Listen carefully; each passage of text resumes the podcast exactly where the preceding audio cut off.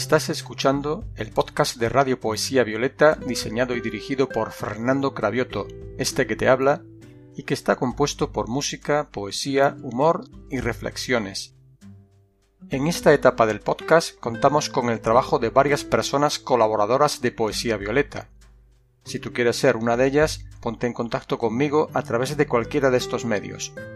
Mi página web fernandocravioto.gindofree.com o mi correo electrónico poesía.violeta.hotmail.com.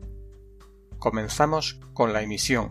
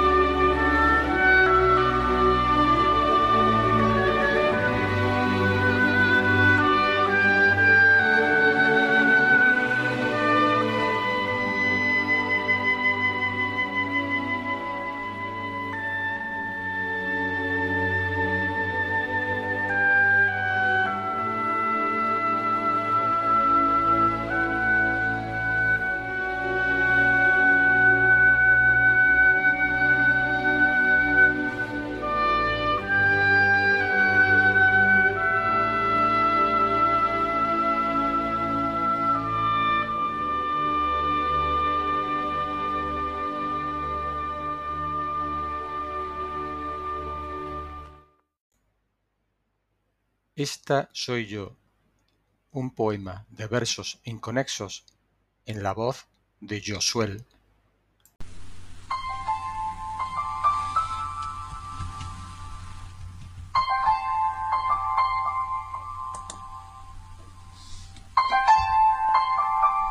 Siempre hice caso omiso a las señales de peligro. Me hice experta en lamer mis heridas coserlas con hilos de luna haciendo casi imperceptibles las cicatrices. Mi predilección por saltar en los charcos me costó varios naufragios. Cual capitán de navío marqué el rumbo en mi velero, arrié velas y marché buscando vientos favorables. Aprendí que el dolor es pasajero, que la esperanza no es una buena cena, y que pase lo que pase, el sol vuelve a brillar cada mañana si cabe, con más luz. Comprendí que las derrotas no me vencieron, que no hay cimas imposibles, que las lágrimas desinfectan el dolor arrastrando lo que no necesitamos. Que quien te quiere, te busca. Y quien me busca, me encuentra que hubo veranos en los que me quedé desnuda e inviernos en los que amanecí en flor. Que el amor con dolor es solo un sucedáneo, que si tú te vas, no lo dejo todo. Que las risas y los abrazos cosen almas rasgadas. Y aunque me costó, entendí que mi felicidad no depende de nadie, que soy la única dueña de mi vida que soy faro, que soy mi brújula y soy mi guía. El único puerto al que arribar.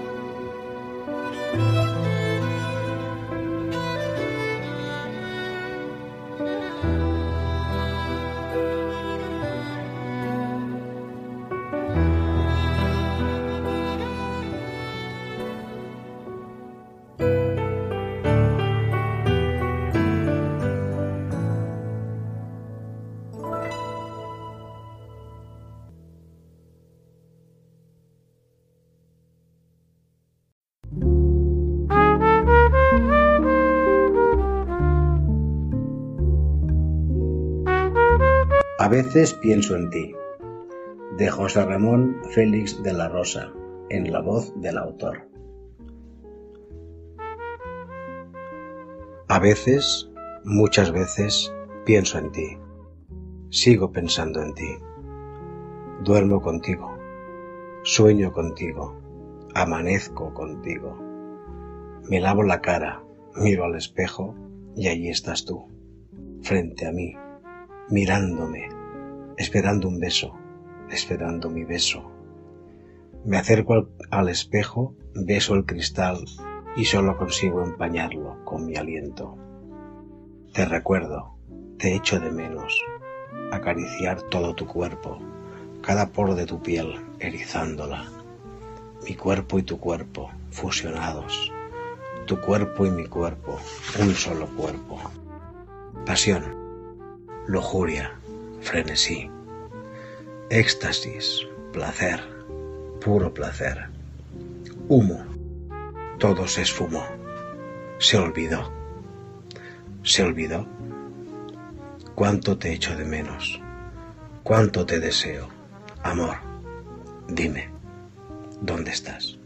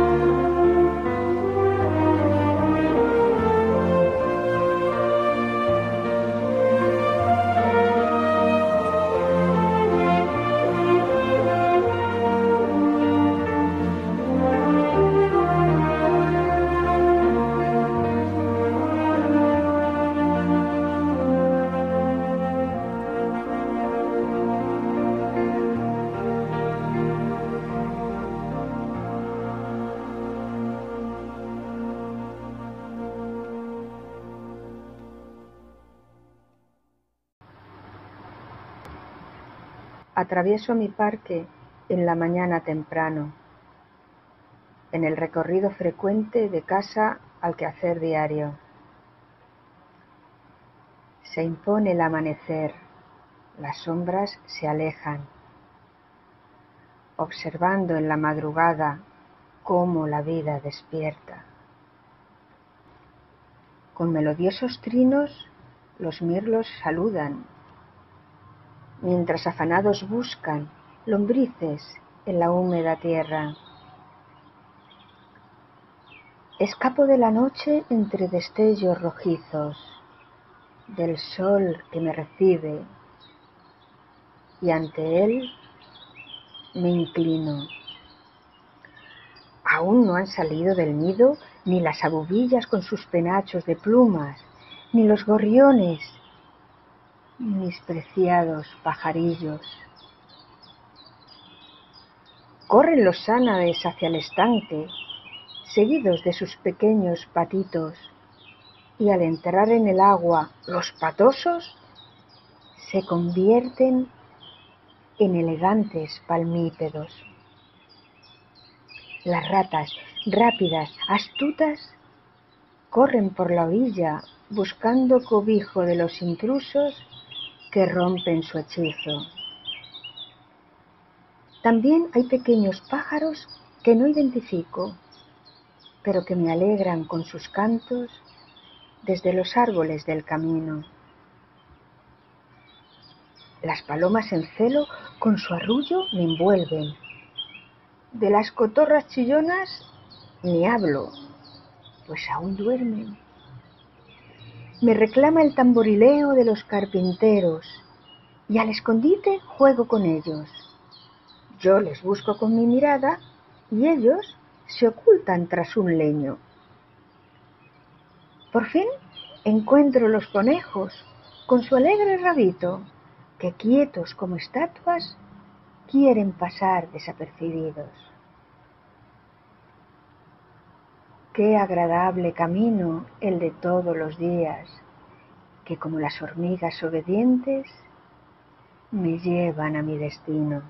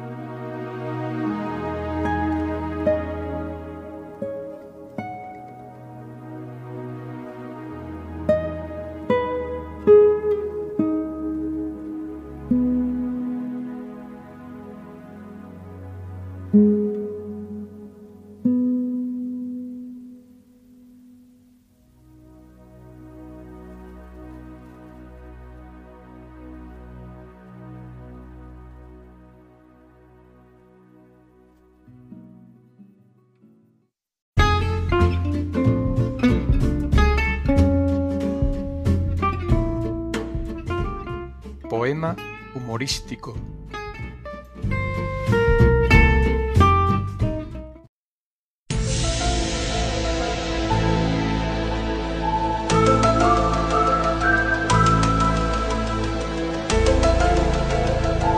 bolso. Un expediente X sin resolver. De la Cris VK en la voz de Fermina López. Mi bolso.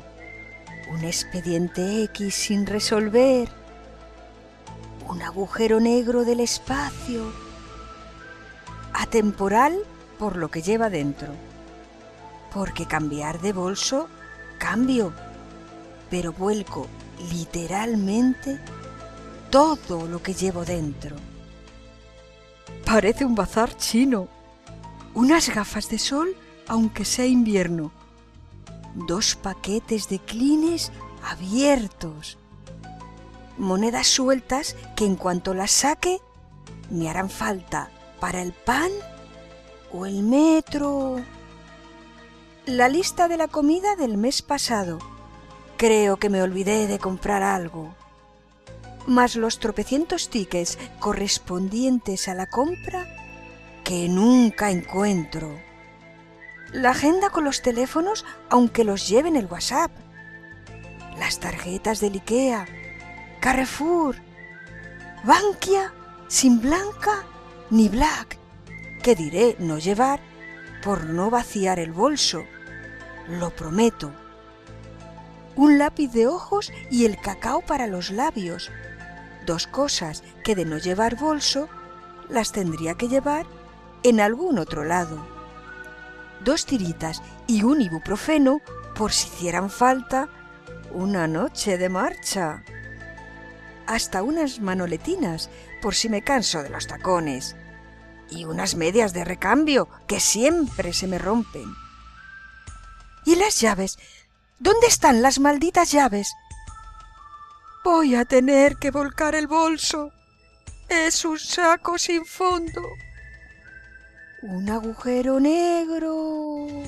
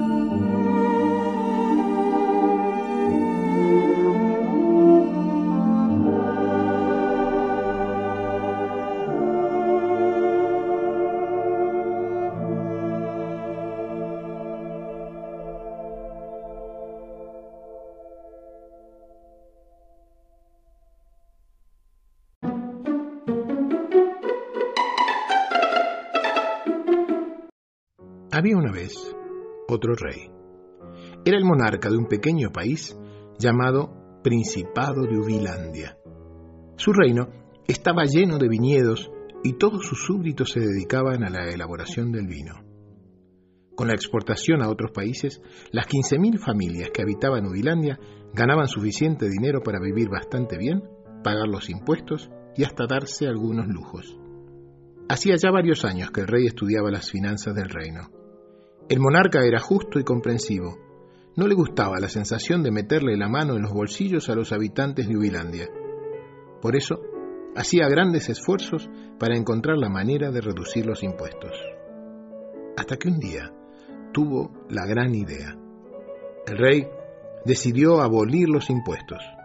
Como única contribución para solventar los gastos del Estado, el rey pediría a cada uno de sus súbditos que una vez al año, en la época en que se envasaran los vinos, se acercaran a los jardines del palacio con una jarra de un litro del mejor vino de su cosecha, y que vaciaran en un gran tonel que se construiría para tal fin y en aquella fecha el contenido de su jarra. De la venta de estos 15.000 litros de vino se obtendría el dinero necesario para el presupuesto de la corona, para pagar los gastos sanitarios y para solventar la educación del pueblo. La noticia corrió por el reino a través de bandos y carteles en las principales calles de las ciudades. La alegría de la gente fue indescriptible. En todas las casas se alabó al rey y se cantaron canciones en su honor. En todas las tabernas se alzaron las copas y se brindó por la salud y la larga vida del buen rey. Desde temprano empezaron a llegar de todo el reino las familias enteras de los vinateros con su jarra en la mano del cabecera de la familia. Uno por uno subían la larga escalera que conducía a la cima del enorme tonel real, vaciaban su jarra y bajaban por el otro lado, al pie de la cual el tesorero del reino colocaba un escudo con el sello del rey en la solapa de cada campesino. A media tarde, cuando el último de los campesinos vació su jarra, se supo que nadie había fallado. El enorme barril de 15.000 litros estaba lleno. Del primero al último de los súbditos habían pasado a tiempo por los jardines y vaciado su jarra en el tonel. El rey estaba orgulloso y satisfecho. Al caer el sol, cuando el pueblo se reunió en la plaza frente al palacio, el monarca salió a su balcón aclamado por su gente. Todos estaban felices. En una hermosa copa de cristal, herencia de sus ancestros, el rey mandó a buscar una muestra del vino recogido. Con la copa en camino, el soberano les habló. Maravilloso pueblo de Ubilandia. Tal como había imaginado, todos los habitantes del reino han acudido hoy al palacio. Quiero compartir con vosotros la alegría de la corona al confirmar que la lealtad del pueblo con su rey es igual a la lealtad del rey con su pueblo. Y no se me ocurre mejor homenaje que brindar por vosotros con la primera copa de este vino, que será sin duda un néctar de dioses, la suma de las mejores uvas del mundo, elaboradas por las mejores manos del mundo y regadas con el mayor bien del reino, el amor de un pueblo. Todos lloraban y vitoreaban al rey uno de los sirvientes, acercó la copa al soberano, y éste la levantó para brindar por el pueblo que aplaudía eufórico. Pero la sorpresa detuvo su mano en el aire. Al levantar el vaso, el rey notó que el líquido que contenía era transparente e incoloro. Lentamente lo acercó a su nariz, entrenada para percibir el aroma de los mejores vinos, y confirmó que no tenía olor ninguno catador como era, llevó la copa a su boca casi automáticamente y bebió un sorbo. El vino no tenía sabor de vino, ni de ninguna otra cosa. El rey envió a buscar una segunda copa del vino del tonel, y después otra, y por último quiso tomar una muestra desde el borde superior, pero no había caso, todo era igual, inodoro, incoloro e insípido. Los alquimistas del reino fueron llamados con urgencia para analizar la composición del vino. La conclusión fue unánime. El tonel estaba lleno de agua. Agua purísima. 100% agua. El monarca mandó a llamar inmediatamente a todos los sabios y magos del reino para que buscaran con urgencia una explicación a aquel misterio. ¿Qué conjuro, qué reacción química o hechizo había sucedido para que esa mezcla de vinos se transformara en agua?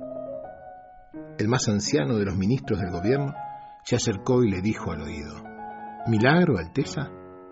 ¿Conjuro? ¿Alquimia, Majestad? Nada de eso, señor. Nada de eso. Vuestros súbditos son humanos, Majestad. Eso es todo. No entiendo, dijo el rey. Tomemos por caso a Juan, empezó a explicar el ministro. Juan tiene un enorme viñedo que abarca desde el monte hasta el río. Las uvas que cosecha son las mejores cepas del reino y su vino es el primero en venderse y al mejor precio. Esta mañana, cuando preparaba a su familia para bajar al pueblo, se le pasó una idea por la cabeza. ¿Y si ponía agua en lugar de vino? ¿Quién podría notar la diferencia? Una sola jarra de agua en 15.000 litros de vino no se podría notar. Nadie se daría cuenta de la diferencia. Nadie. Y nadie lo hubiera notado, salvo por un detalle, Majestad. Por un detalle. Todos pensaron lo mismo.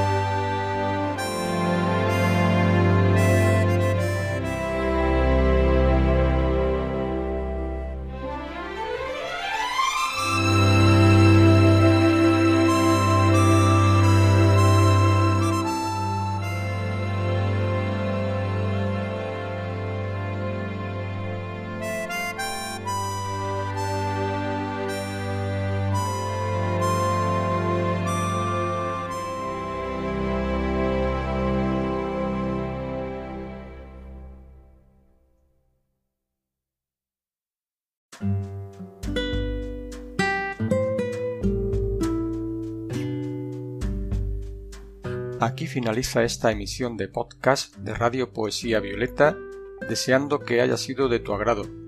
Y recordándote que para cualquier sugerencia o petición puedes contactar conmigo a través de mi página web fernandocravioto.himdofree.com También puedes escribir en tu buscador Poesía Violeta de Fernando Cravioto o puedes escribirme a mi correo poesía.violeta.hotmail.com. Me despido de ti hasta tu próxima escucha.